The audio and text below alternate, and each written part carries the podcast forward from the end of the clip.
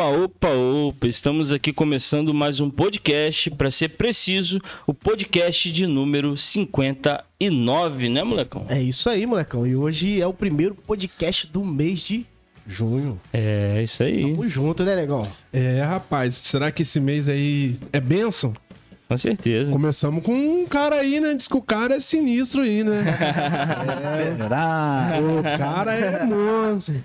Entendeu? Com, com, com o pastor Valdir, será que já começa com cajadada. né? É, já É, come... Você rapaz. começar bem, começar bem pro programa, mas ruim pra nós. né?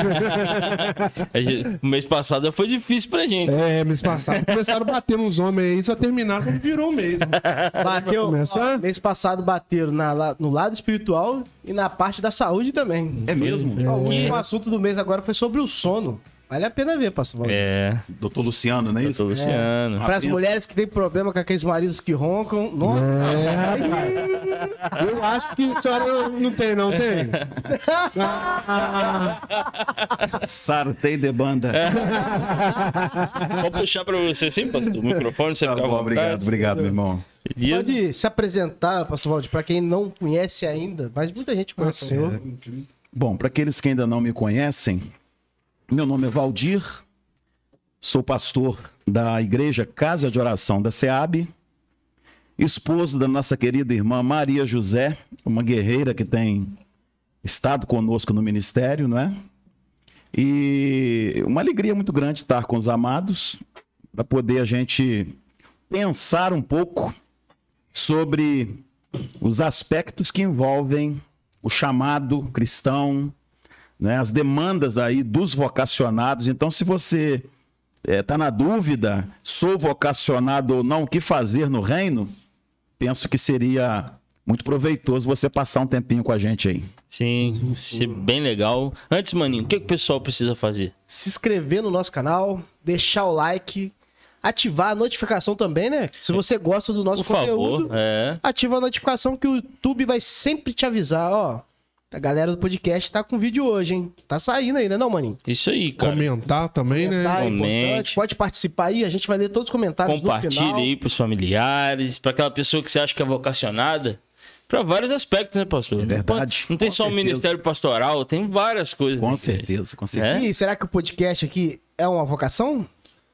Rapaz, Pode falar a verdade. para Não pega no pau, não. Para vocês estarem produzindo conteúdos numa demanda de trabalho como temos hoje muito pesada, nesse número de vezes por semana, pra mim, vocês estão atendendo a um chamado, tá? O bom, pro lado bom. Espero que o bom vá. Espero que... Você deseja, né? Os propósitos né, sejam atingidos. É isso aí, ó. Ô, Glória!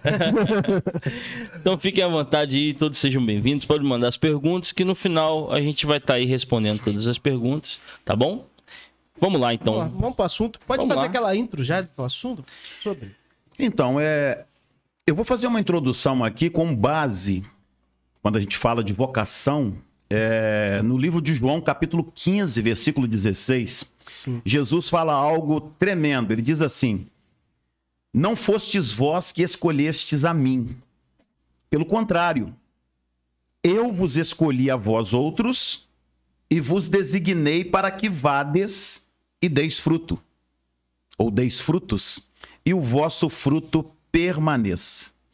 Então nós já temos aí já, é, vamos dizer assim, uma, uma colher bem cheia no que diz respeito à vocação, porque Cristo está dizendo que Ele escolheu, Ele nos escolhe. E aí vem algo que eu quero compartilhar de imediato, para a gente abrir essa questão, que é o, o que muitos ficam assim, mas afinal de contas, o que é vocação? Que é vocacionado? Que é ser chamado? Tem muito cristão, muito servo de Deus que não sabe, né? que tá- tem Sim. dúvidas. O termo vem do latim vocare e que tem seu significado chamar. O termo pode ser compreendido como alguém que tem uma inclinação, tendência ou habilidade para o exercício de uma determinada função. Contudo, olhando para o contexto bíblico, porque você pode pensar em vocacionado para medicina, para arquitetura, Sim, uma sim. série de outras coisas, mas no contexto bíblico nós podemos afirmar que no processo da vocação, quem chama é o próprio Deus. Deus chama e espera uma resposta daqueles que são chamados para a realização de uma obra específica. Isso é muito importante. Não basta a pessoa falar assim, poxa, eu quero ser isso, eu quero ser aquilo. Não. Deus tem um propósito para a minha vida, Deus tem um propósito para a vida de vocês, Deus tem um propósito para cada um dos que estão nos ouvindo né, nesse momento. Em algum momento da sua vida, você se sentiu incompleto? Como se alguma coisa tivesse faltando? Já se deparou como se faltasse sentido à sua vida? Na vida do servo de Deus, esses sentimentos são sinalizadores do chamado de Deus. Deus, em sua grandeza e graça, gera, através do Espírito Santo, incomodações na vida daquele que ele está chamando, do filho dele, para que os mesmos sejam despertados para ouvirem o seu chamado. Você consegue dizer qual é a sua vocação? Infelizmente, hoje, pasmem, mais de 80% dos crentes não sabem responder acerca da sua vocação, do seu chamado, e tampouco conseguem identificar o chamado pleno de Deus em suas vidas. E 80%? É por aí, meu irmão. Caramba. Você vai chegar no- na- na- nos irmãos, qual é o seu chamado? A gente pode mesclar isso, qual é o seu dom? Sim. Deus quer te usar como? E o crente normalmente, normalmente não sabe, não é? Normalmente ele fica perdido nessa resposta. Então nós podemos dizer que nós temos um grande número de crentes que poderiam estar produzindo muito para o reino e estão inativos dentro das igrejas. Sim. Cara, Mas isso aí você acha que também tem uma parcela de culpa da igreja, pastor? De assim também, vamos dizer assim, alfinetar, sei lá, ajudar, fazer tipo. A gente até tava conversando um pouco sobre isso, é, que a gente estava citando que teve lá, que a gente participou, o. Pode subir ele? Pode- Isso. É, que a gente participou do, do Vineyard, né? Ah, vocês foram É, lá, a né? gente foi e tal, foi muito bom. Seminário foi algo que marcou a gente. música, né? E assim, é, algo que a gente já tinha uma certeza da nossa vida, mas agregou mais ainda. E... Olha só. Na verdade, o nascedouro de tudo na vida de uma igreja local, porque quando a gente fala da igreja de Cristo, Uhum, tranquilo, a noiva de Cristo é imaculada, uhum, ela é plena, ela é perfeita, ela está cumprindo a missão dela. sim. Mas quando você salta da noiva de Cristo à igreja chamada a igreja plena, não é? Para as igrejas locais, você vai perceber uma coisa interessante. Os vocacionados não sabem que são vocacionados ou têm dificuldade de entender isso, porque, na verdade, as igrejas, em sua grande maioria, elas não conhecem ainda o seu propósito. Sim. Então, quando a igreja entende e sabe qual é a razão da sua existência, qual é o seu propósito, logo, esta igreja já tem uma linguagem vocacional.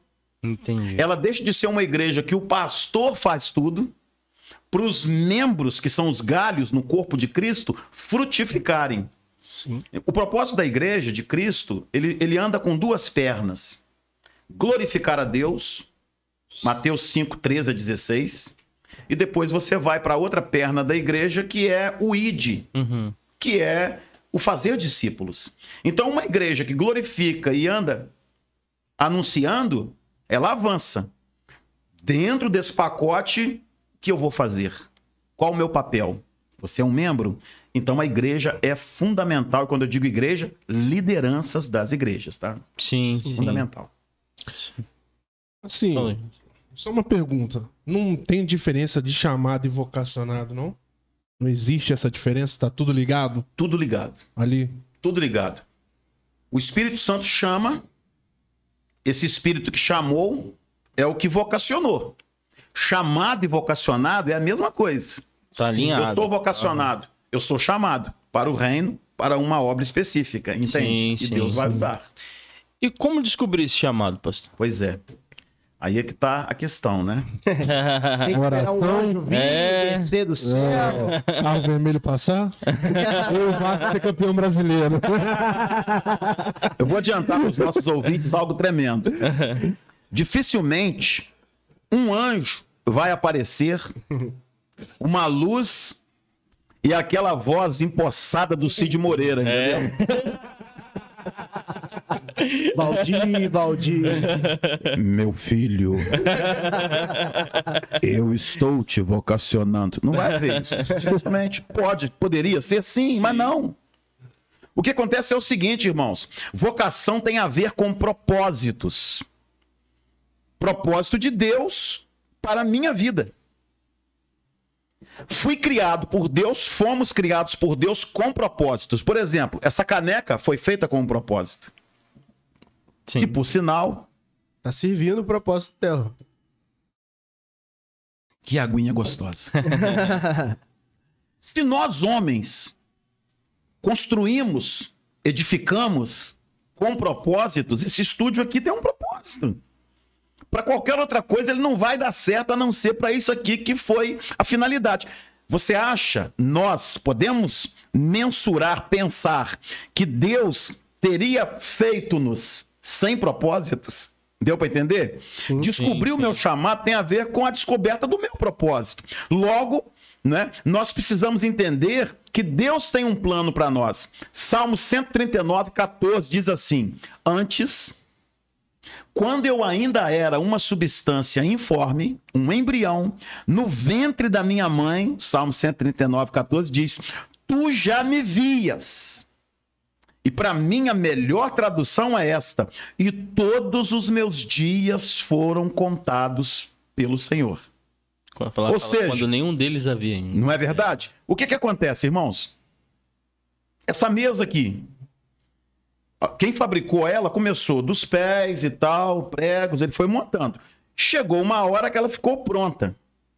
O que o Salmo 139, 14 nos mostra é que Deus primeiro fez toda a sua história. Ele sonhou a sua história de vida. E depois que ele instaurou esse plano para você, ele falou: agora você vai nascer e vai cumprir o seu propósito. Por isso que o texto diz: todos os meus dias já foram contados pelo Senhor. Esse é um dos aspectos muito importantes. O segundo é o seguinte: descobrir o meu chamado tem a ver com incomodação. O nosso chamado ou vocação percebido claramente naquilo que mais ele é percebido, naquilo que mais me incomoda. Eu vou citar aqui para vocês que estão nos ouvindo e para nós aqui nesta noite é, três contextos. Vou, vou resumir. Davi, o rei Davi, antes de ser rei, ele se sentiu incomodado com a afronta do Golias, de Golias, o filisteu. Está lá em 1 de Samuel 17, 26, 32, 45. Sim. Observe que os soldados estão todos batendo pernas com medo, um exército, um exército todo, e Davi, que é um pastor de ovelhas, se sente incomodado porque ele estava afrontando o Deus dos exércitos, que era o Deus verdadeiro. Aquela incomodação produziu em Davi o quê? A instrumentalidade de Deus para que ele pudesse derrotar Golias.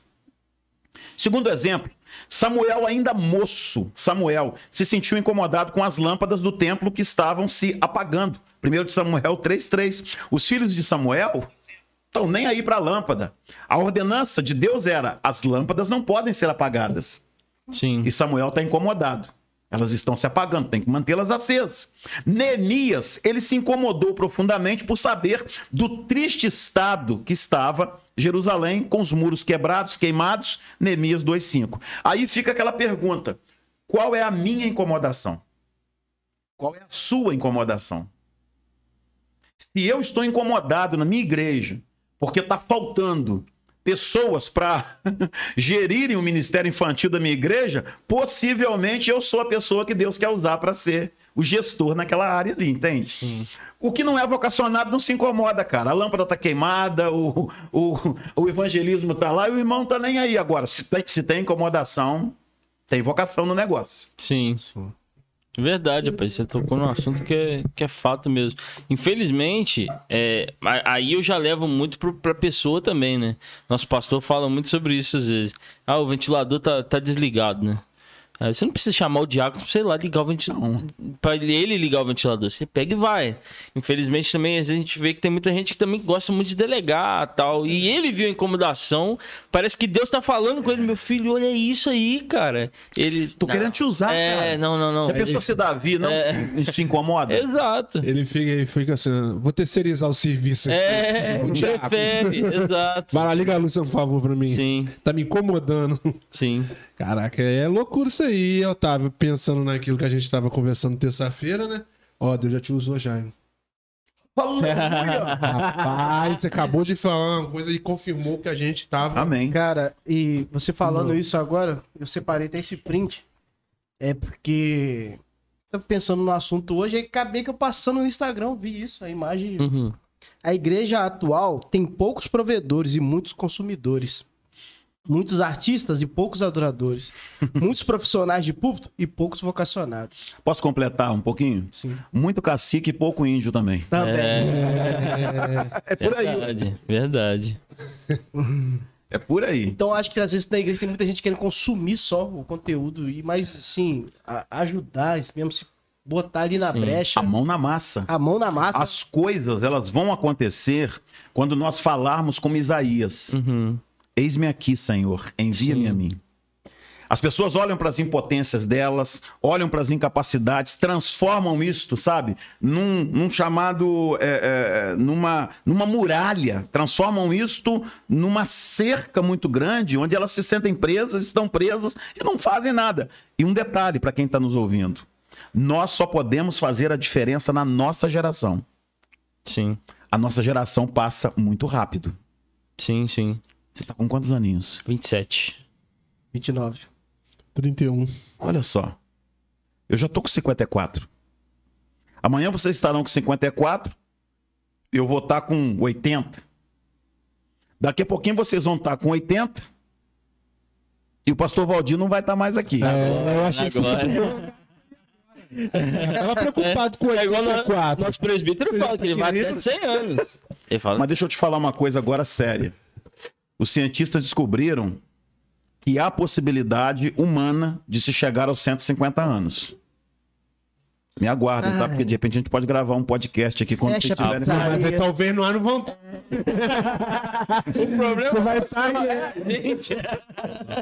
Você vai estar aqui, ô, gente, ó, gravei um podcast em 2021.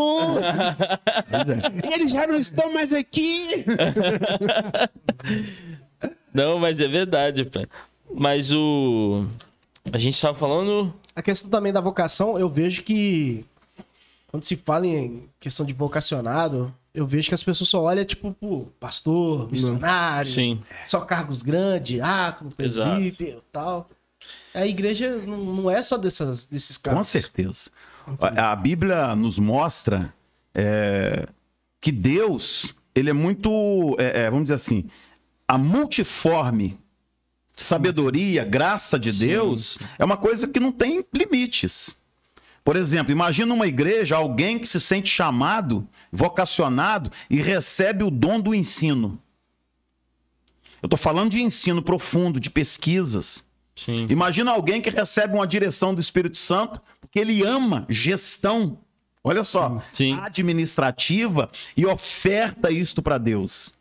Alguém que tem o chamado e quer pregar a palavra de Deus. Todas as áreas, elas podem ser feitas com excelência pelas pessoas certas. O grande problema é que as igrejas hoje, elas escolhem no tiro também. Tem aquele detalhe. né? É. Ah, o irmão lá, você tem cara de diácono. Aí o cara vai pra lá, mas ele não tem carisma, ele não sabe o que é aquilo. Ah, mas você vai dirigir um culto, ah, você vai estar. né? A- As peças muitas vezes estão erradas, fora da direção do chamado específico. Sim. E o reino sofre com isso. Isso é uma preparação também, eu É. vejo que falta às vezes, principalmente a questão da liderança, né? É, porque assim, a gente tem um exemplo que eu posso dar, né? Vamos supor, a gente tem referência de pessoas mais velhas que eram presbíteros, diáconos e coisa e tal. É, eu entendo isso é legal, a gente aprendeu muito com essas pessoas, entendeu? Mas é, eu vejo que nem todo mundo também tem esse feeling de, de assim, vou colar com esse cara aqui Pra, pra- porque isso talvez eu vou ser. Nem todo mundo tem isso. E nisso eu acho que, que falta uma preparação, um curso de fato. Como é que é ser um diácono? Vai lá dar um curso lá anualmente, sei lá, e o camarada participa, vê se é vocacionado ou não. Tem que ter pra mim, é um pensamento meu, né? um tempo de, de, de estágio. Entendeu? Isso tudo são Faz coisas parte, né? que ajuda. Ah, não, mas aí você não tá. Aí alguém pode, alguém pode dizer assim: ah, não, mas ele tá sendo humano demais, você não tá confiando no poder de Deus. É, mas não é por Não, aí. não é isso, cara. Entendeu? Não é esse lado. A questão é de, de fato, não colocar pessoas que, de, assim, depois vai acabar abandonando o barco. Eu vejo isso também uma responsabilidade muito grande de, de também é levar a sério a questão da vocação. É. Então, e, e aqui a gente precisa pensar, que eu acho que, que, que vale a pena, porque tem muita gente que talvez vá ouvir esse podcast e são pessoas sérias, vocacionadas, Sim. mas que estão sofrendo. Sim. Porque elas são inflamadas, elas querem, mas a igreja às vezes está matando dentro da sua Sim. própria É. igreja os chamados de Deus, entende? Então eu coloquei aqui o seguinte: três inimigos da vocação que precisam ser vencidos. Sim. Porque eu sou vocacionado. Você é vocacionado. Para onde eu vou? O que, que eu faço? Começam as batalhas. Uhum. Então, olha só: três dicas para o vocacionado não morrer no caminho. Interessante aqui, ó. Os que são chamados para o ministério sofrem perseguições. E quando eu digo ministério, em qualquer área. Uhum. Não é porque o cara não é pastor que ele não tem um ministério. Isso Sim. aqui é um ministério. Sofrem perseguições dentro e fora da igreja. A batalha é intensa, pois o inimigo vê o vocacionado como alguém em potencial. E diante de tal realidade, usará, Satanás usará pessoas e contextos para tentar frustrar os planos de Deus para aquele que é chamado, que é vocacionado. Sim. O que fazer diante das batalhas, quando elas se levantam para frustrar e te fazer parar diante do seu chamado? Primeiro, intimidade com Deus através da oração. Se você é vocacionado, tu tem que orar. Mateus 6,6 tem que ser o hino diário da sua vida. Segundo, buscar o Deus da palavra em sua palavra. Vocacionado tem a ver com intimidade com Deus tem a ver com lágrimas, tem a ver com oração. Terceiro, você precisa depositar a plena confiança em Deus. E para tudo isto, a Bíblia tem respaldo para nós. Então, se você se envolve e agarra, agarra-se com Deus, o meu pastor não está me apoiando, mas Deus vai abrir uma porta. Só para vocês terem uma ideia, o meu chamado, né, a Zezé está aqui conosco, ela sabe disso, ele foi composto de muitas lutas e dificuldades. Eu tinha muito mais, à luz do humano, é, contextos para eu não me tornar um pastor do que para ser um pastor. No entanto, estávamos juntos de Deus. E o que, o que aconteceu? Deus trouxe a provisão, trouxe a estrutura, Deus implementou na nossa vida o querer dele. E ele faz. Sim. Então o vocacionado precisa saber disso. Tá, mas. Então, você, é, assim, pelo que você tá falando aí, que um vocacionado ele pode não morrer pelo caminho, mas. Então você tá dizendo que pode existir um prazo de validade, então? Não, não é a questão do prazo de validade, a questão é que Adoecer. a pessoa está muito empolgada e quem está ao redor dele não entende aquilo. Acha que ele Sim. está doido, acha que ele está fanático. Aí começam as batalhas, entendeu? Aham. E a pessoa vai desanimando, ela vai se frustrando, porque é muita oposição para quem se diz é, é vocacionado, chamado para um ministério. Ele vai encontrar muito mais é, é, pressão contrária do que favorável. Sim. E aí, se bobear, morre. Ele é o chamado aborto mesmo, espiritual, na vida de uma pessoa. É Danilo, triste. um amigo nosso, ele fez é, curso de missões tal, já foi até na África, já tal. Aí ele, ele fala que lá ele aprendeu isso. Chegou pra ele, é, quando ele tá terminando o curso tal, falou assim, quando você chegar lá, é, nem todo mundo tem o curso que você tem. É, isso aí. Você tem que entender que nem todo mundo passou o que você passou e aprendeu o que você aprendeu.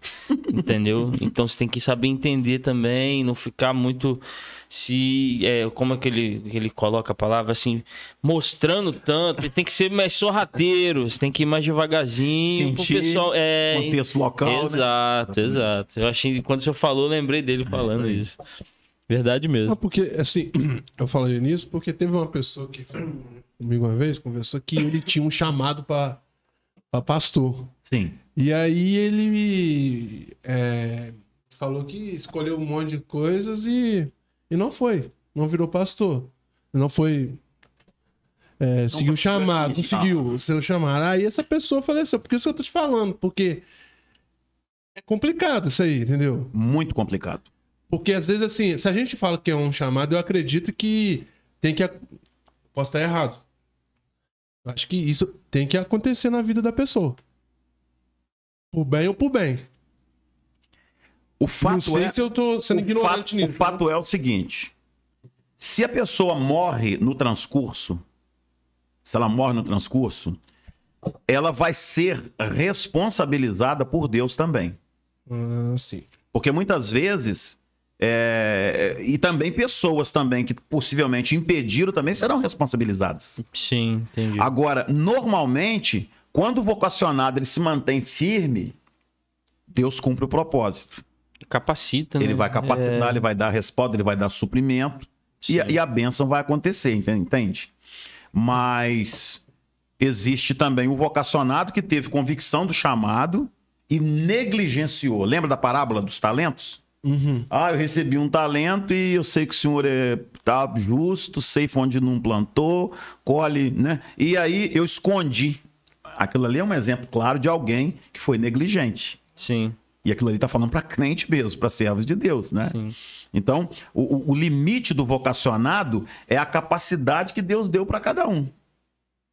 E aí se encaixa o que você está falando. Se eu não fizer, eu vou pagar um preço também de responsabilidade. Porque almas vão estar indo para o inferno porque você não atendeu o chamado. Agora, o que nós estamos colocando é o papel da igreja e de pessoas que muitas vezes que poderiam ser motivadoras e se tornam barreiras. E que o vocacionado tem que estar ciente de que isso vai acontecer. Uhum. E ele precisa lutar. Agora, é, é só uma vocação por pessoa, pastor? Não. Sempre, eu vou falar assim, do que eu vejo. Sempre você vai ter um chamado específico primeiro. Mas Deus pode te dar mais habilidades e condições. Sim. Por exemplo, no meu caso, é, eu, eu recebi a condição para conhecer um pouco de música no sentido assim prático, né? Toco violão. Isso me ajuda no ministério. Uhum. Eu e minha esposa nós cantamos, a gente adora, mas ela sabe, eu sempre falo isso. O meu chamado é pastoral e pregação. Sim. Lá na igreja, por exemplo, eu dou ensino. Mas a minha área de conforto mesmo é pregar a palavra, porque existem diferenças. Sim, sim. Então não Aham. adianta eu querer, por exemplo, impedir os irmãos que são bons no ensino e querer eu segurar tudo, porque não é a minha praia. Aham. Agora, ah, precisou do pastor para tocar? Eu vou tocar, mas eu tenho consciência do meu chamado específico, né? Sim, sim. Aí o, o Senhor chama alguém especificamente para a música. Isso é tremendo, cara. E Deus vai usando, mas usa outras habilidades. Sim, entendo. Mas geralmente é, tem sempre um que é mais forte. Ah, né? com certeza. Uma- Senão você fica. É... o que a gente chama de foco. Sim. O nosso Deus é Deus de economia. Ele é um Deus que ele não confunde as coisas.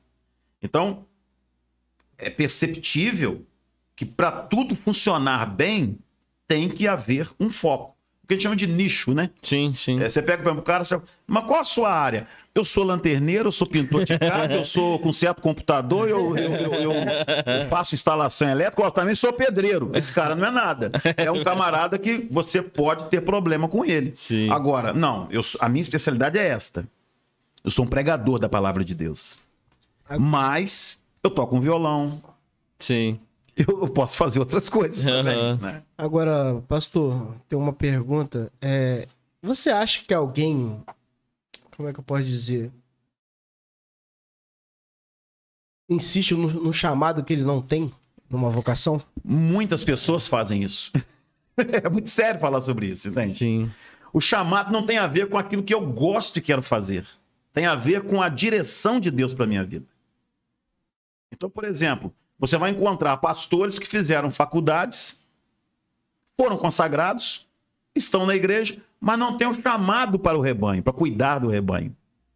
Você vai ter uma igreja, às vezes, anêmica, uma igreja fraca, uma igreja que não cresce. Por quê? Porque a pessoa que está ali, ela não tem o chamado para específico. É, precisava que ela descobrisse o seu chamado. Você vai encontrar um músico que não tem o chamado, mas está insistindo. Ele, ele acha que se ele, se, se ele não tiver naquilo ali, ele não está. Não, pera lá. Qual é a minha habilidade? Por isso que eu falei no início que o, o, chamado tem a ver com aquilo que me incomoda, com aquilo que eu vou me dedicar. Ah, eu quero ser um músico, mas eu não tenho nenhum violão. Complicado, né? Sim.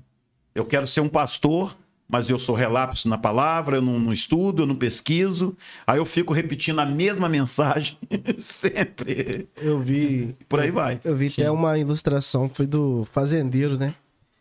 O fazendeiro, ele não sabe quando vai chover. Mas ele vai lá plantar. O papel dele, né? É. Entendeu? Essa questão aí que você falou do é, não é o que, a, o que a gente gosta, e sim o que Deus nos vocaciona. Eu lembrei do nosso pastor Dorival também, que ele citou. Eu não lembro se foi Spurgeon ou, ou outro cara, né? Até na, no dia do domingo, né? Que ele falou que é, nós temos que fazer para Deus independente do nosso desânimo. Mesmo desanimado, mas você pega e vai e faz. Né? Porque é isso que Deus te chamou para fazer. E olha que coisa interessante, dentro desse pano de fundo do vocacionado. Nós estamos aqui conversando de forma solta, né? Uhum. É, a igreja, olha que coisa interessante. Uhum. Dois sinalizadores numa congregação, numa igreja, são importantíssimos quanto ao vocacionado. Quer ver uma coisa? Primeiro, no vocacionado, um ardente e profundo desejo de fazer a obra de Deus e os dons ministeriais que vão se harmonizar com esse desejo interior. Essa pessoa, ela queima. Ela já está, olha só, envolvida de alguma forma. Segundo sinalizador, aceitação da congregação onde o vocacionado se reúne quanto ao seu chamado é, o que, que acontece? A congregação precisa ver o chamado na vida daquele que afirma ser vocacionado. Porque quando a pessoa ela, ela começa a ser impactada, ela começa a falar: Eu sou vocacionado, eu sou vocacionado. Uhum. Tem, que ter, tem que haver o sinalizador. O, o coração dele tem que queimar, uhum. a igreja precisa ver. Uhum. Entende? Como a igreja reage à mensagem do vocacionado ele influencia os crentes da congregação, pessoas aceitam a Cristo através da sua pregação, há uma grande diferença entre uma liderança imposta para uma conquistada. Isso é perceptível em quem vai trabalhar com diaconia, em quem vai dar um ensino, em quem vai pregar, em alguém que está dizendo que é chamado para o ministério pastoral. Essas pessoas, elas já fazem o trabalho e não escolhem trabalho. Uhum. São submissas, meu irmão, preciso que você compre uma bateria lá no centro agora. Deixa comigo, pastor. Ó. Uhum. E parte. Agora a pessoa começou na igreja. Não, isso aí eu não quero. Isso aqui eu quero. Sai fora. Tá lotado aí. É assim que a coisa funciona. Porque não é uma coisa, uma questão aqui, é uma questão a longo prazo. Sim. Essa pessoa vai estar liderando pessoas depois. E ela precisa ser tratada agora. E a igreja local se torna um laboratório quando a, a visão da missão de forma plena se torna um laboratório, se torna o, campo ideal para o treinamento inicial desse vocacionado. Já viu aquela história? Ah, eu quero é, é, aprender violão, né? Aconteceu isso comigo recentemente. Quero aprender violão, quero aprender violão, mas é, é eu tenho um curso já que eu já vi lá, o valor é tanto, a igreja pagar para mim. Estão me entendendo? Então você tem que começar como? Pera lá, filhão. Então vamos fazer o seguinte então, ó. Tem esse curso aqui de graça aqui na internet. Batalha aqui, na hora que você me apresentar um resultado, a gente começa a galgar. O outro. Vamos sim. sim. Então você vê a submissão e desejo da sim, pessoa realmente. Sim. Não, com certeza. Mas é, é, essa questão aí da, do, das, do sinalida, dos sinalizadores, né? Você falou do, do coração, né? Eu queria voltar um pouco nisso. É, mas a Bíblia fala às vezes que o coração é enganoso, né? O coração do homem é enganoso. Sim. Aí que você. O que, só completando, né? Eu- a gente pode entrar nesse adentro. Aí que você fala que a igreja é tão importante, que a igreja vai ver se o coração dele tá sendo enganoso ou não. É isso que você tá falando? Não é bem nesse sentido. O Aham. que, que acontece? O id do Senhor, ele está na Bíblia. Aham. O ministério da reconciliação, de fazer, de gerar adoradores, a Bíblia diz que Deus deu para todos. Se você começa a orar e começa a ter paixão pela igreja, pelo, pelo projeto de Deus na igreja, pela obra do Senhor, fatalmente o Espírito Santo vai te chamar. E o seu coração vai queimar. Entendi. O grande problema é que as pessoas não se envolvem Aham. não querem se envolver. Elas querem fazer medicina, elas querem fazer uma série de coisas, mas elas não colocam. Não que seja errado eu fazer medicina, arquitetura, engenharia, Sim, sim, mas aham. quando eu coloco Deus em primeiro lugar, o Senhor Deus vai começar a canalizar, isso vai queimar. Sim. Então o meu coração ele se queima porque Deus está me chamando, não sou eu que estou querendo. Deus está se encontrando comigo no propósito pelo qual eu fui criado. Agora, a igreja vai ver. Porque tem muita gente que se. Se aí poderia até pensar no coração enganoso. A Aham. pessoa se apega ao que ela está vendo. Nossa, bonito o pastor Valdir pregando, eu quero pregar também. Mas ele Entendi. não sabe Aham. qual, qual é a via para tu pregar, Sim, entendeu? sim. Ele não sabe Entendi. que você tem que fazer um, um curso, tem que se preparar, que você tem que estudar a Bíblia. Nossa, o cara toca guitarra e tal. Quer dizer, então, aí, nesse sentido, complica, né? Entendi, entendi. É engraçado, falando, lá na empresa, lá teve um rapaz comentou comigo esses dias, né, que ele falou assim, cara, eu tava conversando com uma pessoa e a pessoa, já é a segunda pessoa que fala assim que eu tenho um jeito de, de cristão. Olha, Aí eu falei com ele, eu falei com ele, como é que você sentiu quando a pessoa falou isso? Aí ele, cara, eu, pô, achei legal, inter- achei interessante, cara. Falei, Mas você, sente isso, né? Ele falou, sim. que legal, né? Sim, eu falei É, assim, isso pô, é então massa. Já tem um fogo ayzinho aí dentro aí, ó. tem, tem, tem, ué. Mas se você. Eu acho que assim, é aquilo que você fala, é, mas tem uma história também, um contrário, que um pastor da igreja presbiteriana, ele não queria ir pro seminário, a igreja toda via ele, aí não queria ir, a igreja enviava um cara, o cara sempre era reprovado. Quando enviou ele, não, ele não. Ele queria. Ele foi à força. Quando enviou ele, Ele ele descobriu. descobriu. Hoje ele passou em Bom Jesus. Pois é. Isso aí já é um caso que Deus tinha esse plano, ele não estava vendo, mas Deus usou a igreja para que ele pudesse chegar lá e reconhecer. Mas não é uma regra, Sim, é, sim. é um padrão normal. Vai mexer né? palitinhos Entendi. É pra cada pessoa, Deus é né? soberano, né? Sim, sim. Fez lembrar de, de, de Moisés também, né? Dá aquela fugida, é. Olha que coisa interessante. Moisés, ele se sente impotente, se sente. Mas ele está, na verdade, revelando para Deus o contrário. Aham. Era essa condição que Deus queria. O queimar. Porque, olha só, Moisés, antes, o que que ele faz com o egípcio? Ele matou o egípcio, Egípcio. por quê? Porque o cara estava tá- humilhando o hebreu. Então, isso. olha a indignação lá. Ele já tinha as, as credenciais. Aham. A- aquela indignação dele corroborou com a indignação de Deus. Eu vou libertar, eu vou usar você. Aham. Mas só que quando ele se vê pequeno, ele na verdade encontrou, Deus encontrou nele a condição para usá-lo. Ele já estava lá no deserto sendo treinado já há 40 anos lá quando Deus se apresentou a ele, pelo próprio Deus sem saber. Ele já tinha passado pelas linhas do treinamento. É tanto que Deus não dá ideia para a questão da boca, porque ele já estava pronto. Sim. Ele tenta fugir porque o lado humano. É, é, tipo, ele, colocando o pretexto, né? Exatamente, o lado humano, mas ele tinha dentro dele o Sim, desejo de ver o povo de Israel liberto, né? E Deus usou realmente nessa direção. sim, sim.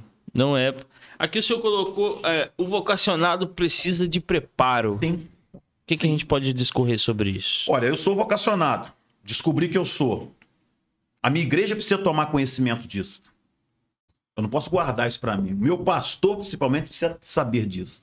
Sim. E aí, a igreja vai dar a direção agora quanto aos encaminhamentos. O preparo vai começar na igreja local e pode se estender, e deve se estender para cursos, para uma faculdade teológica, pode ser um treinamento, eu tô falando a grosso modo, um treinamento de 30 dias, por exemplo, num período de férias, junto de um missionário que já está lá trabalhando. Sim. Então existem várias formas hoje de você ser capacitado, que seriam as ferramentas que o vocacionado precisa para trazer luz às direções de Deus, o que ele tem como meta, né?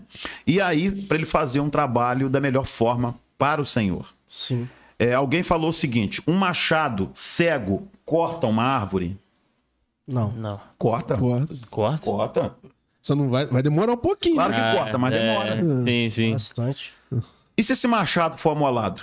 Aí vai mais rápido. Aí Muito mais fácil, sem dores, sem uma série de coisas.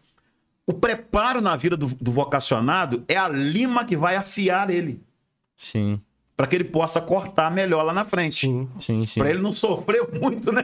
Bah, bah, bah, aquela luta toda. Ele vai ter caminhos, estratégias, direções para fazer o trabalho. Em síntese, é isso. O Brunão fala sobre isso, né? O seminarista. Ele fala, conta uma historinha, né? Que tinha vários senhores cortando com machado a árvore e viu um jovem decepando tudo na rapidez. Tom, E os caras devagarzinho e tal.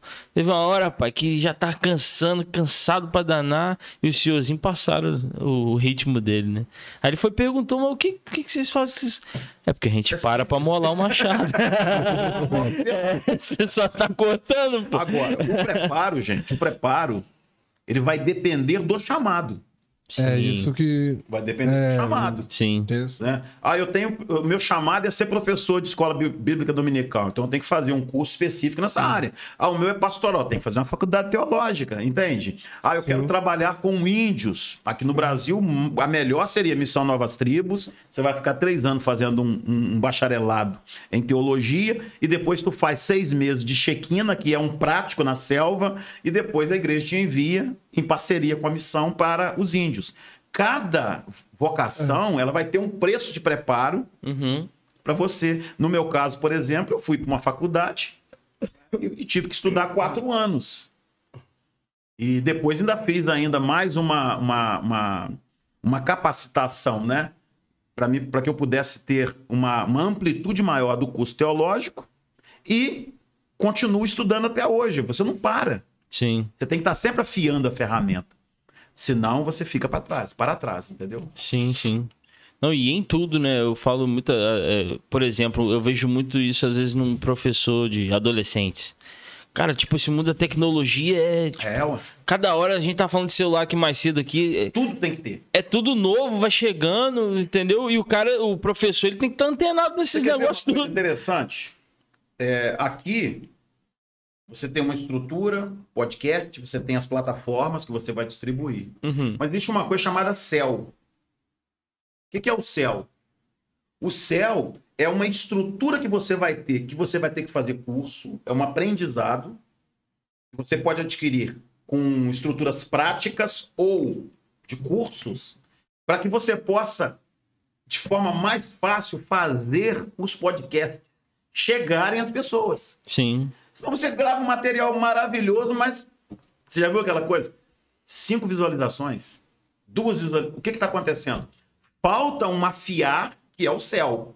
Uhum. Entendeu? Que é somente a estrutura. Como é que eu faço chegar? Aí, por exemplo, palavras-chave, Linguagem. linguagem, Sim. entende? O nicho, a Nicho, direção que eu tenho exato. que ter. E por aí vai. Aham. As pessoas querem fazer e vão fazer, mas acontecer é uma outra história. Eu quero ser um pastor. Eu tenho que entender do meu chamado, eu tenho que me capacitar, eu tenho que saber se realmente é isso que Deus quer para mim. E eu vou agora usar as ferramentas para poder as coisas acontecerem. Senão, não vão acontecer. Sim. Em todas as áreas é assim. Sim, sim. Né? E tá se antenando o tempo todo, vendo tudo. Até na questão profissional, pô. A gente trabalha com instrumento, por exemplo. É isso aí. Todo dia surge um trem novo, se a gente não estiver vendo. Esse dia agora, a Seis lançou um violão que você não precisa ligar na caixa. Olha só. Com reverb e tudo. Ele sai o som, tem um negócio dentro dele, um alto-falante. e o negócio, eu falei, rapaz, que doideira, o que, aí. tá chegando? Aí chega Muito um. rápido. É mais rápido, entendeu? E no ministério também é assim. Exato. Já é assim Sim. também. Mas o que, que a gente pode falar, pastor? Então, é, Eu posso falar aqui o seguinte, é... só para mim poder situar aqui, né? Sim. Bom, respondendo algumas perguntas, eu acho muito interessante. O que fazer após o chamado? Eu sou chamado, para onde eu vou agora? Normalmente, após o chamado, o vocacionado passa por grandes inquietações e questionamentos. E fica a pergunta: o que faço agora? Eu já me deparei com situações assim. É nesse momento que o pastor ou a liderança, já falei sobre isso, desempenha um papel fundamental no crescimento espiritual desta vida. É muito importante que a liderança da igreja saiba que o vocacionado precisa de orientações firmes e bíblicas para que atinja seu objetivo. É, quando uma igreja local decide cuidar corretamente de, dos seus ocasionados, ela deve ter em mente que no tempo determinado por Deus, esse obreiro estará então exercendo o seu trabalho missionário ou, no caso, a sua linha ministerial na plenitude total que Deus chamou ele. É algo que tem um começo, um meio e um fim. Uhum. Eu fiz quatro anos de seminários, eu trabalhei na igreja, eu me envolvi com a congre- congregação. Chegou o dia da nossa consagração, chegou o dia do envio e estamos num processo. E assim também acontece em todas as áreas, Sim. entende? Quando que foi o seu despertar, pastor? Pra esse lado. Pois é, o meu despertar foi com uma carta que um vizinho nosso, ali começou tudo na minha vida. É, esse vizinho veio do Rio de Janeiro, se converteu, se tornou meu vizinho, se converteu em Itaperuna. Uhum. Ele fez um contato com a missão Portas Abertas, eu não sabia. E depois ele mudou, voltou para o Rio de Janeiro. E o carteiro começou a entregar as cartas dele na minha casa. E aí um dia eu já estava com uma pilha de cartas, que eu não abri, não sabia onde o Paulo estava, e fiquei curioso. Olha lá, portas abertas, portas abertas, eu abri. Quando eu abri aquela carta que eu vi a realidade de uma igreja perseguida, de cristãos que eu nunca sabia que estavam sofrendo perseguições, eu comecei a me interessar, liguei meio com medo para Portas Abertas. Que negócio é esse? E aí, a- na época, ela nem tá lá mais hoje, a irmã Helena me atendeu e falou comigo, falou, olha, somos uma missão interdenominacional e qualquer um pode participar. Como?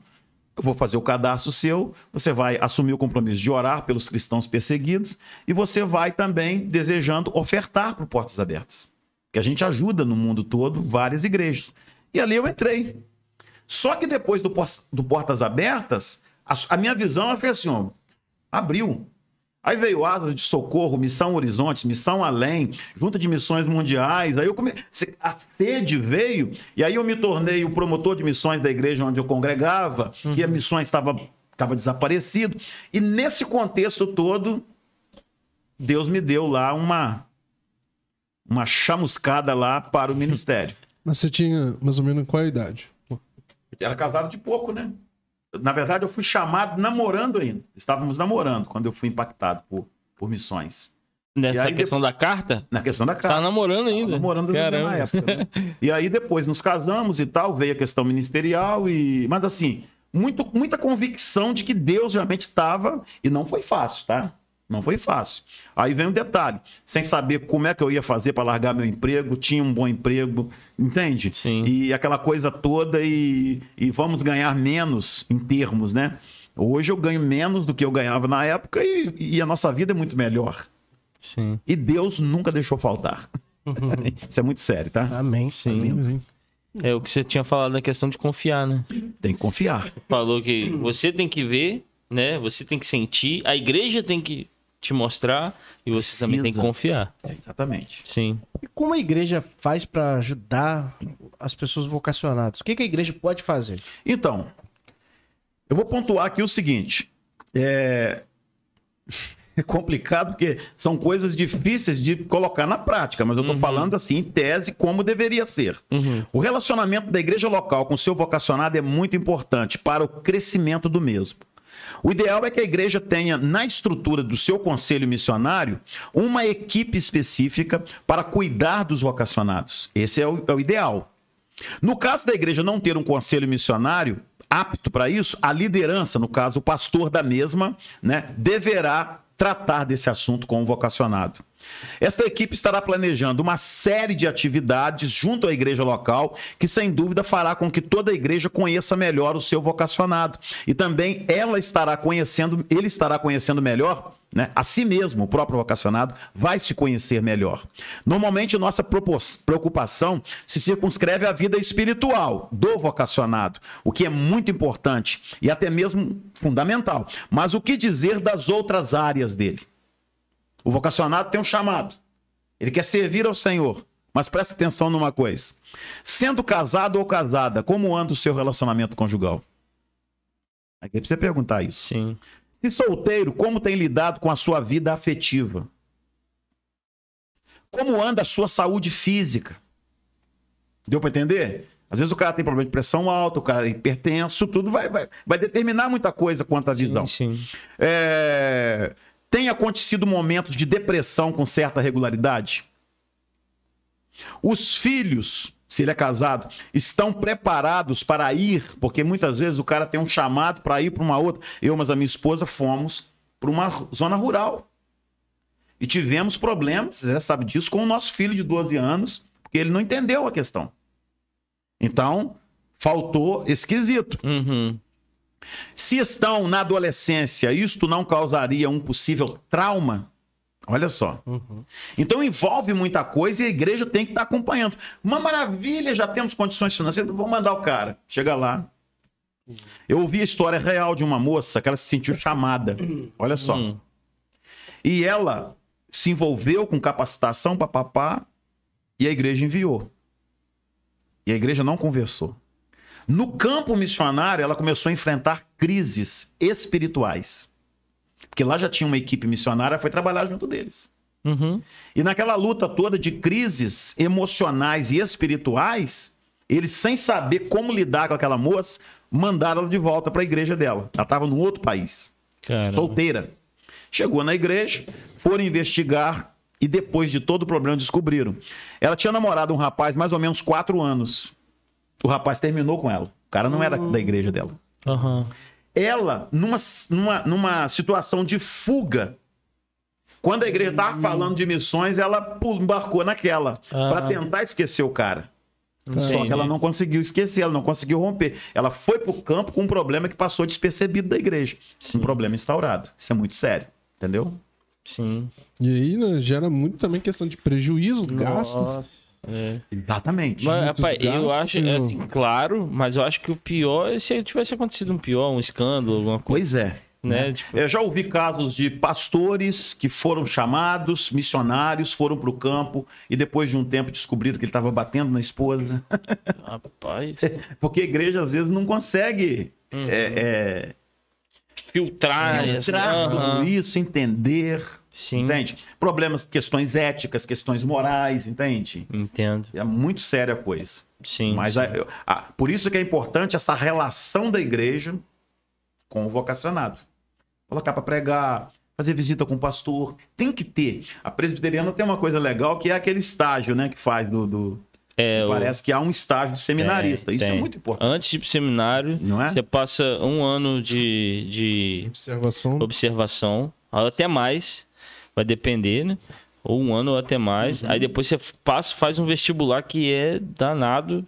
Eu sei porque eu fiz, né? Teve uma época que eu, que eu fiz. E depois ainda você vai ver se você vai ainda. Entendi. Aí se aí. Não, mais um ano você tem que ficar. Aí você fica mais um ano. Aí você passa cinco anos. Não, quatro anos no seminário. E depois vai. E depois de quatro anos que você é formado, você fica ainda um ano em observação. Olha só. Precisa. É. Precisa, né? Sim. Muito importante. Fica ainda um ano em observação. Então é, é assim, mas é, outras igrejas também fazem isso. Fazem. É, fazem. É porque, é porque tem que. Eu acho que é sério. Mas o que eu digo, pastor, é que eu vejo que é muito sério na questão pastoral e tem que ser. Mas eu acho que às vezes é menos sério num grupo de louvor. Mas não deveria Não ser. é exato, entendeu? Não entendeu? deveria. Não tem o mesmo Eu peso. não, É, tem, não. não tem o mesmo peso pros outros cargos aí. É. O chamado é o mesmo. É diante o de Deus. mesmo, a diaconia, entendeu? O, o presbiterato ainda tem um pouquinho mais, o pessoal. Infelizmente a gente vê que os já. Mais ou menos. É, mais ou menos também, tem isso. Mas assim, isso eu falo na questão geral, né? Claro. que tem exceções, tem igrejas que levam isso de fato a sério. Sim. Mas é, eu vejo que o peso não é o mesmo. Não é. Colocam diferença. Por exemplo, é, uma pessoa que vai ser zeladora de uma igreja. Uhum. É um chamado, gente. Sim, É adoração. sim. Só que as pessoas acham que não é a mesma coisa. Aí às vezes leva de qualquer maneira, mas Papai do céu lá em cima tá vendo, cara. Sim, exatamente. Exatamente. Sim. É, E, Fala, e essa questão do, do, do vocacionado, você acha que além de ele de, de ter essa, essa parte de examinar isso tudo, ainda tem, pode ser acontecer de ainda, ele ainda não conseguir mesmo fazendo isso tudo, você acha? Tipo, vendo a questão dos filhos, questão da saúde e tal, e ainda você chegar assim, ó, e aí ele não conseguir ainda ser vocacionado? Mesmo, Ele não conseguia atingir o objetivo. É, atingir. Olha, Mesmo você tendo isso- toda a análise, ainda pode olha, eu vou, eu vou te falar o seguinte. Dentro desse pano de fundo todo, se ele não conseguir, Uhum. alguma coisa errada com ele. Sim. entendi. Ou Entende? talvez ou não, ou não era. Ou não era, ou ele se equivocou. Mas eu acho muito difícil chegar nisso tudo pra Uhum. depois É. descobrir, entendeu? Entendo. É muito difícil. Sim. Porque, não, porque o que que acontece? É, às vezes eu vejo, não sei, eu posso estar errado. Às vezes também muita pressão na igreja pode. Ah, Ah, com certeza. rapaz, eu acho que esse rapaz serve pra ser pastor. E tem Não, que mandar ele. não, aí isso aí- talvez ele passa nisso tudo aí. Pode acontecer. Mas aí é algo que, tipo assim, é... houve falha em alguma área. O que a igreja precisa entender é onde nós erramos. Sim, Ele precisa descobrir e a igreja também. sim. Porque é um trabalho em conjunto, né? Exatamente. Tá bem de É, mas- saúde, às vezes tá bem em casa, na Porque- família. por- porque- mas. É, porque quando há um chamado, por exemplo, Oswald Smith, ele ficou conhecido mundialmente como Senhor Missões. Esse camarada, se vocês ainda não leram ainda, já partiu para a glória, ele deixou muitos livros e a igreja dele no Canadá, Uhum. ela chegou a sustentar 800 missionários no campo. Caraca. Hoje ela é presidida pelo filho dele, Paul Smith. É uma igreja grande. Paul Smith isso. E o que que acontece? O chamado dele foi para ser missionário de linha de frente. E ele foi. Chegando no campo, problema de coluna. Hum, Ele não conseguiu tocar a obra lá.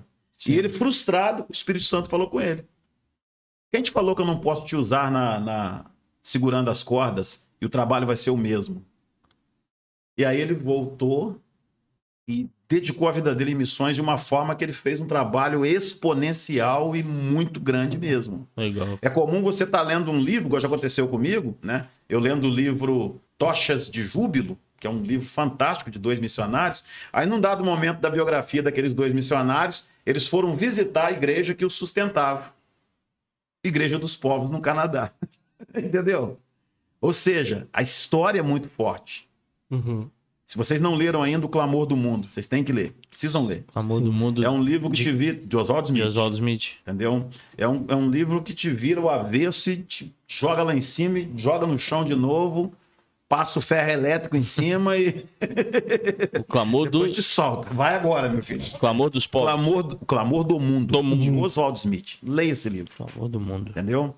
Aí ele tem livros específicos para vocacionado, Legal. evangelização. O camarada foi fantástico mesmo. Legal, legal. Fantástico. Massa. Caraca. Sim.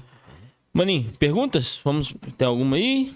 É, não, só tem uma sim, mas tem uns- muitos comentários. Tem algum Sim, aqui só agradecer minha sogra, Dona Idete, o Alcimar Ribeiro, que hoje esteve com a gente aqui. Poxa, que legal. É, o Alcimar é lá, da, lá de São João da Barra. Sempre tá com a gente. É, e quem tiver alguma pergunta aí, quem tiver nos assistindo, nos ouvindo, manda agora aí, né? sim, sim, pode estar aí, mandando aí. Tanto no Face ou no O YouTube. que a gente fez aqui foi um supra-sumo, tá, irmão? Sim, eu sei. Não, e é um assunto muito vasto. Muito vasto. É, não dá. E, antes Uma de entrar. É. antes de entrar aqui, e como dar um toque no cara quando você sente que, rapaz, não é essa praia, sua. Essa coisa mais difícil, hein? É muito difícil, Mas, né? pô, aquele irmãozinho que, que gosta de cantar, mas ele não leva junto pra coisa. Toma cuidado no que você vai falar, falando. Eu vou só falar pra vocês algo interessante. Eu, eu ouvi a história de um, um rei que ele tinha uma orquestra que era fantástica. Igual o fileto, né?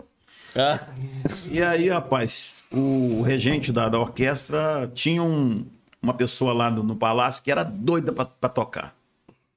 E o cara tava sempre querendo, querendo, querendo, querendo, querendo. E o maestro falou, falou o seguinte: olha só, vou fazer um negócio contigo. Você vai participar, mas você vai fazer mímica. Você não vai. Você não toca, você só. E aí, um dia, numa das apresentações, estava dando tudo certo. O rei virou e falou assim: essa minha orquestra é a melhor do mundo. Eu tô tão emocionado hoje que eu quero que cada um dos músicos venha aqui no trono e fa no, no- no- na, na- na minha frente aqui e façam um solo. Sentiu? Então não adianta a pessoa querer fazer aquilo que não é a área dela. Agora, o pastor, a liderança tem que ter tato para conduzir sim. de forma que a né? pessoa ela se descubra, porque Sim. não é porque ela não é um pastor ou não é um músico que ela não é uma peça fundamental No corpo. no corpo de Cristo. Sim, sim. E ela precisa descobrir o propósito dela. Sim. O propósito Ajudar, dela. né? Exatamente. Encaminhando. É aquela ideia. Aí, às vezes o cara, a igreja joga o cara pro cara estudar, o cara desiste no meio do caminho.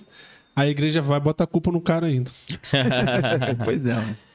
Eu, eu queria deixar aqui, porque talvez alguém queira, não sei, em algum momento, vamos imaginar que alguém está queimando e ele quer falar, conversar mais. Não sei se, eu- se vocês poderiam deixar o meu WhatsApp, né? Não, Sim, claro. Porque isso aí. Coloca no link da descrição. Então, o que que acontece?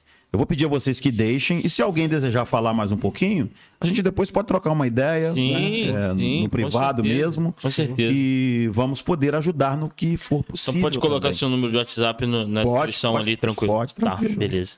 CPF tá tranquilo? Coloca ali. Vamos mudar de assunto?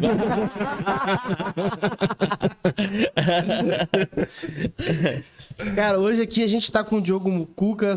Um Legal. abraço aí, Diogão. Valeu, Valeu, Diogão. Tamo Valeu. junto. A gente tinha uma vocação pro futebol, né? Mas É, o Mocuca jogava bem, cara.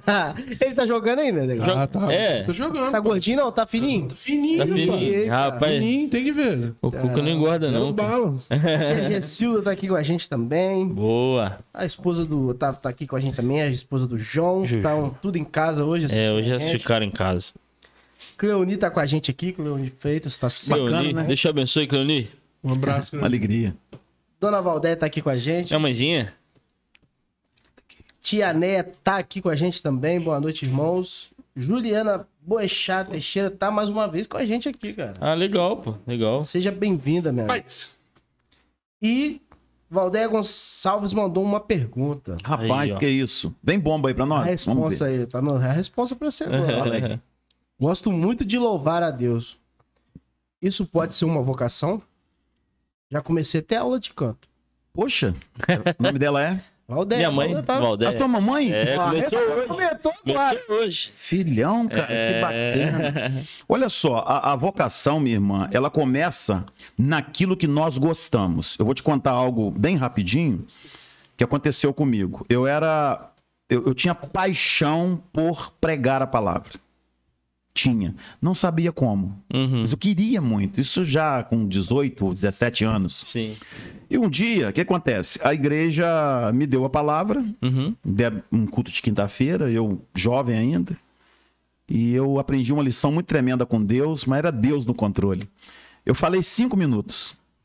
Acabou o combustível, acabou tudo. Eu pensei assim: vou encher uma linguiçinha aqui, mais dois minutos, uma pregação de sete minutos bacana. Deus me fez ficar mudo, sério Sério? não saiu uma palavra mais. E o Espírito Santo falou comigo no púlpito aquele dia algo tremendo. Ele falou o seguinte: olha, eu é que vou te usar. Vou te liberar um amém. E se contenta com esses cinco minutos. Foi a primeira lição que eu aprendi. Ali estava o desejo de alguém, Deus já me moldando, e circunstancialmente, né, não foi nem circunstancialmente, foi direcionalmente pelo Espírito Santo, eu fui sendo conduzido para a oratória. E cheguei no seminário, as ferramentas foram vindo, mas o, o impacto maior foi o quê? O meu desejo, eu querer ligado ao que Deus também queria.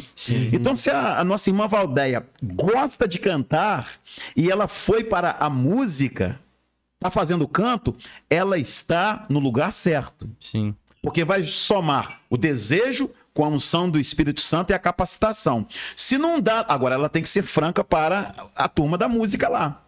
Entende? Eu vou dar o meu melhor. Mas se vocês sentirem, porque música é uma coisa muito complexa. Sim, claro. Tem que envolver o meu corpo, eu É. tenho que sentir, tem ritmo, tem uma série de coisas. Tem. Bom, ela tá alcançando, minha irmã, vai nesta tua força, porque você fazendo a sua parte, Deus irá fazer a dele com a unção do Espírito, e onde você chegar, corações serão impactados e tocados em nome de Jesus. Amém. Amém. Amém. Aí, mãezinha. Viu? Tá aí. Então é isso hoje nos comentários. É isso aí. É, Isso aí, vamos lá. agora é a hora Remedinho? do remédio que Pra a gente gente fala. finalizar? Poxa, cara. Só dar um recadinho pra galera, pro pessoal, só pra gente fechar a tampa do, Sim. do, do baú. Tá bom, Olha na tampa do caixão. é, do caixão não. Eu ia falar do caixão, do, do baú. Essa questão do caixão aí eu sartei de banda. Ah. É Quer só chegar aos 150, né? Não pode pensar, né? Paga isso, cara. O detalhe é o seguinte: eu quero agradecer a todos, agradecer muito mesmo é, o convite, né? A gente tem algumas limitações de tempo, vocês perceberam, Sim, mas sim. assim, uma honra para mim voltar aqui. Eu sempre digo o seguinte: quando você é convidado pela segunda vez, é porque atendeu Com os certeza, objetivos. com certeza. E para os que estão nos ouvindo e vão ouvir também, uma alegria muito grande. Você desejando conhecer mais da nossa igreja, tá? Você vai, por exemplo, no Google, Casa de Oração da SEAB. Você vai encontrar o site da igreja. Você vai no Telegram, Casa de Oração da SEAB. Você vai encontrar o canal da nossa Instagram. igreja para você participar. No Instagram nós estamos Sim. lá. No Facebook nós estamos lá. YouTube também? YouTube também nós estamos lá também. Então, assim, a gente tem procurado ser uma igreja é, que esteja linkada com tudo aquilo que o evangelho possa ser propagado. E vai ser um prazer receber você também aí. Né, o link do, do, do WhatsApp. Sim. A gente tem um projeto agora que eu comecei que está sendo muito bacana. Vocês devem estar recebendo as mensagens. Sempre é, Sim, sempre é. sim. cedo. Então, esse projeto está dando um resultado tremendo, que são mensagens pequenas, bíblicas e com foco nas necessidades humanas. Você desejando, a gente faz a inserção de vocês também lá na- nas nossas listas, né? Hoje nós estamos enviando essas mensagens para mais ou menos umas duas mil pessoas. Nossa, É, que por aí. bênção, duas cara. mil pessoas estão recebendo essas Caramba, mensagens. que legal. E Deus tem feito, assim, maravilhas. E estou feliz demais e uma alegria participar com vocês. Com certeza, igualmente. Volte sempre, pastor. Sempre que. Ó, casa é sua. Casa é sua mesmo. Fica à vontade. Se tiver um tema aí, rapaz, vamos falar sobre isso. Bora. Ah, vamos. eu tava É. pensando, rapaz, acho que isso daria um bom podcast. Isso aí, entendeu? E o estúdio também para gravações próprias, quiser, divulgação, pode ficar à vontade também, Muito tá aí à disposição. Te agradeço. A gente tira um dia aqui, grava essas mensagenzinhas, se você quiser fazer trabalhada. Uhum. Vem cá, a gente grava, tipo, várias num dia, né? O senhor dá. Maravilha. Depois o senhor vai disponibilizando durante a semana. Vamos marcar isso aí também. Obrigado. É, obrigado. Tá bom? Tia Neia aqui falou, excelente explicação, parabéns, uma aula. Sim. Opa, obrigado. Valdeia, amém, obrigado. Amém. Agradeceu. Show. E é isso aí, galera. Muito obrigado por estar aí. Deixando o seu like se você gostou, se inscrevendo se você ainda não é inscrito e compartilhando aí pros seus amigos, aquela pessoa que você acha que é vocacionada, aquela pessoa que você, rapaz, é esse cara aqui, eu vejo ela assim, vê esse podcast. Né, maninho? Aquela pessoa que ainda não descobriu, né? Pra sair do Sim. armário da vocação. Tremendo. A mais da vocação. Ainda bem que ele completou. Olha só, gente. Essa questão, essa questão da vocação é tão séria. O Eduardo Gomes da Luz, ele é presidente da missão Novas Tribos no Brasil. Uma missão muito grande. Esse rapaz jo- jovem veio num congresso de juventude há muitos anos na Casa de Oração da Buarque, aqui em Itaperuna. E tinha um pregador falando sobre vocação. Ele foi impactado. Caramba aí. Legal. E hoje está lá, presidente da Missão Novas Tribos do Brasil. Então, é possível que você esteja agora nos ouvindo aí e o seu coração esteja queimando. Com Deus certeza. cumpre os planos dele, tá? Sim, sim. Então é isso. E muito obrigado, pessoal. Até a próxima. Próximo. Um abraço. É isso aí. Fica com Deus. Que o pastor ainda vai pra uma vigília. Pastor ainda vai pra Vamos nos envolver agora com o fogo da unção do Espírito. Ó, por isso que eu fui correr. Deus é lindo. Vai esquentar agora lá, ó. É. Valeu, galera. Obrigado, Abraço. a. Até a próxima. Amém.